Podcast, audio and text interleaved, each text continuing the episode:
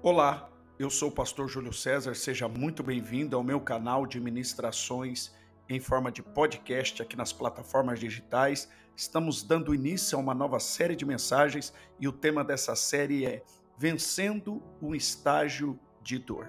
Eu tenho certeza que você vai ser muito abençoado. Aguarde só um minutinho que já daremos início a esse tema tão abençoado que vai impactar a sua vida.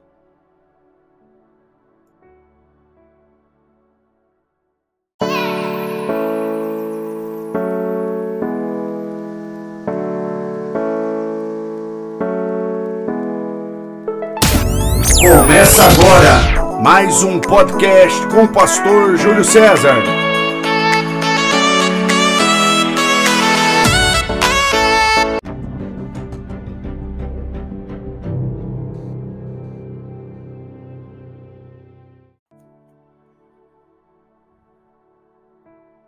É desafiador se manter firme no propósito, mesmo em meio às dores. A história de Ana nos mostra que é possível sim vencer a dor e continuar caminhando naquilo que Deus tem preparado para nós. É possível sim vencer as frustrações e provar a possibilidade em meio às impossibilidades. O texto base da nossa série de reflexões que iniciamos a partir de agora está em 1 Samuel, capítulo de número 1, verso de número 27 e 28, que diz assim: Por esse menino orava eu, e o Senhor atendeu a minha petição que eu lhe tinha feito. Por isso também ao Senhor eu o entreguei por todos os dias que viver, pois ao Senhor foi pedido, e adorou ali ao Senhor. O nome de Ana é mencionado primeiro porque era a mulher legítima de Eucana, mas devido à sua esterilidade, Eucana também era casado com Penina. Ele tinha duas mulheres. Ana vivia num ambiente que, de certa forma, lhe favorecia.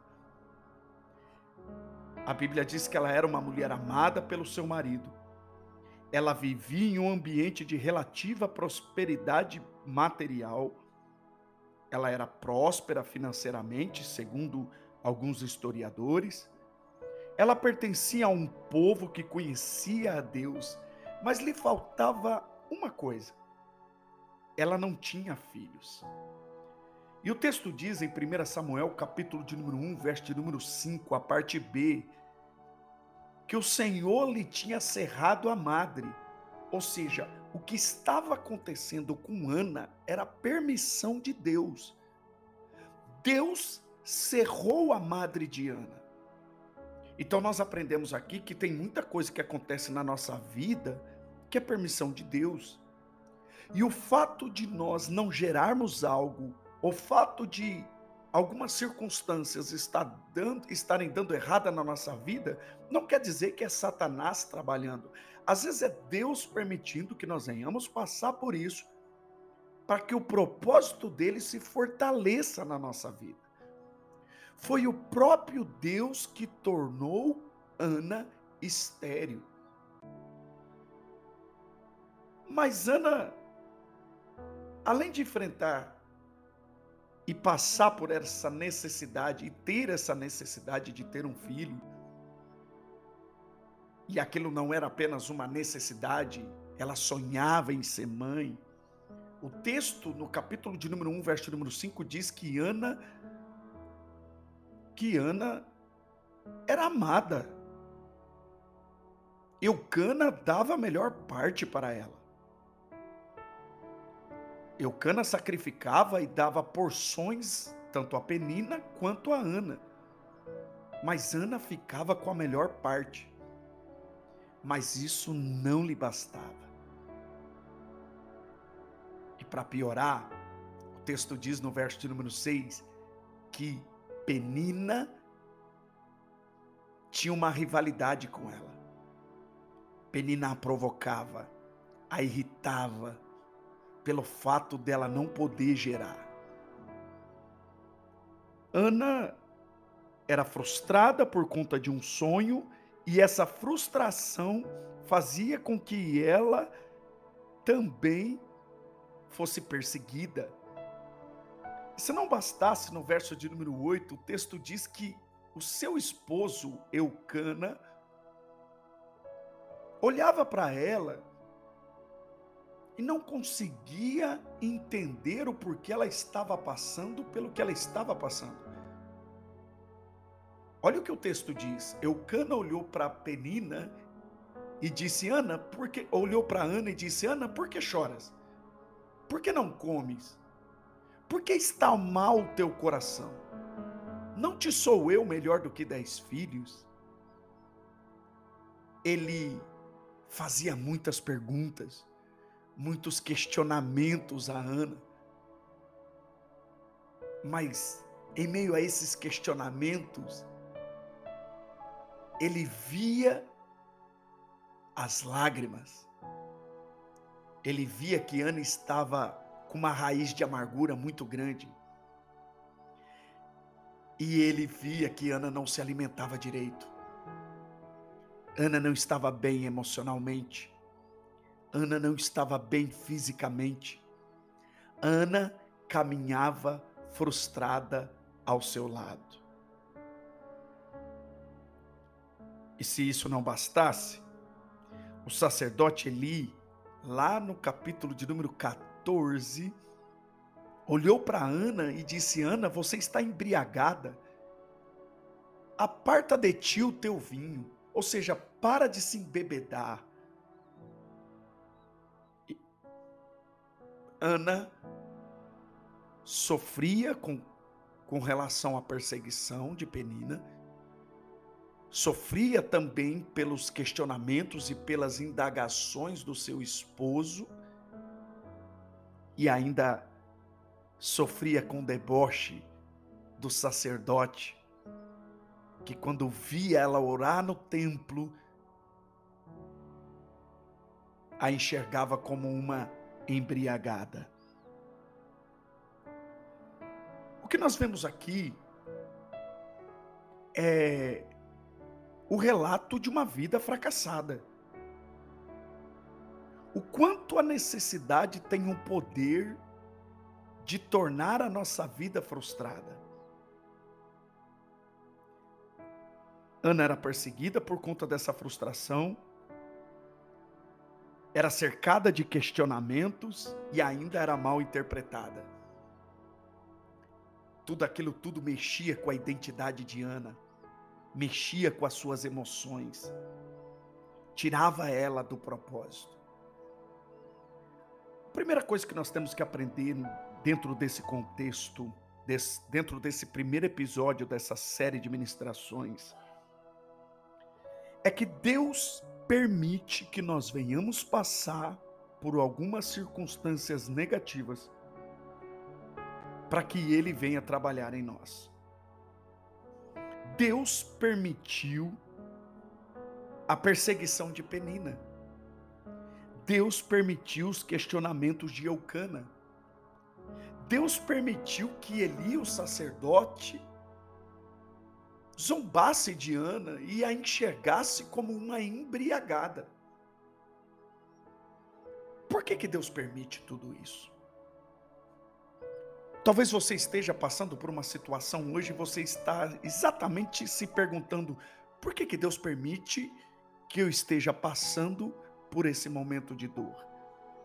É muito fácil falar que existe um propósito na dor, o difícil é enxergar o propósito que está dentro da dor ou por trás dela. Mas acredite, Deus permitiu tudo isso para gerar algo poderoso através de Ana. Eu quero liberar essa palavra sobre a sua vida, você que está hoje, quem sabe, vivendo esse contexto. Sua vida está cercada de indagações, questionamentos, perseguições, zombarias, tudo isso faz parte do propósito de Deus nas nossas vidas. Tudo isso serve para que Deus venha fortalecer o propósito dele em nós para que nós venhamos gerar algo do céu. C.S. Lewis um dia disse, um dia disse: "Não estamos duvidando de que Deus fará o melhor por nós. Estamos nos perguntando o quão doloroso será o melhor. Acredite, o melhor de Deus dói.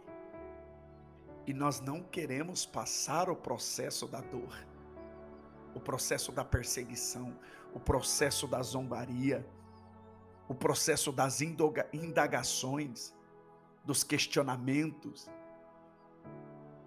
de pessoas que não entendem as nossas frustrações, que não entendem o momento que estamos vivendo.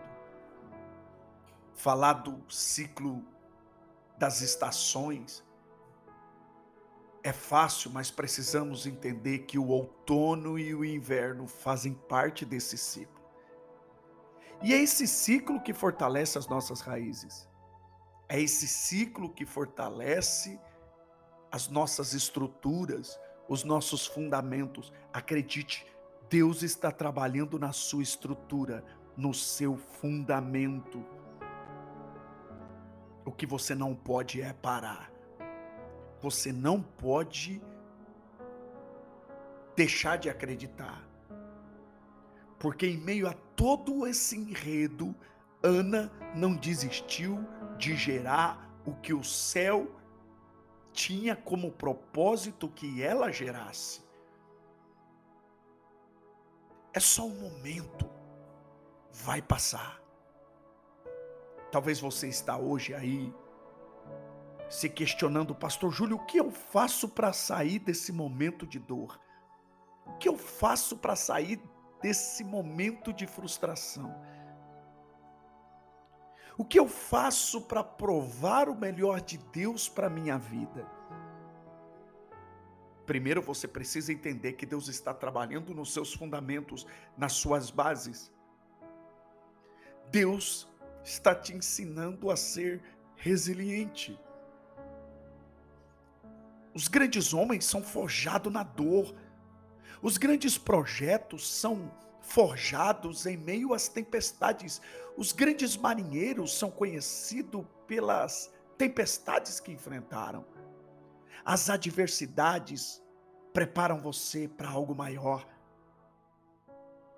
É difícil, eu sei, suportar a zombaria, a calúnia, as indagações que te cercam, mas fique firme.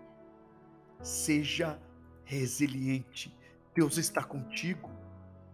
Deus é o Deus dos montes, mas também é o Deus dos vales. Deus está te forjando.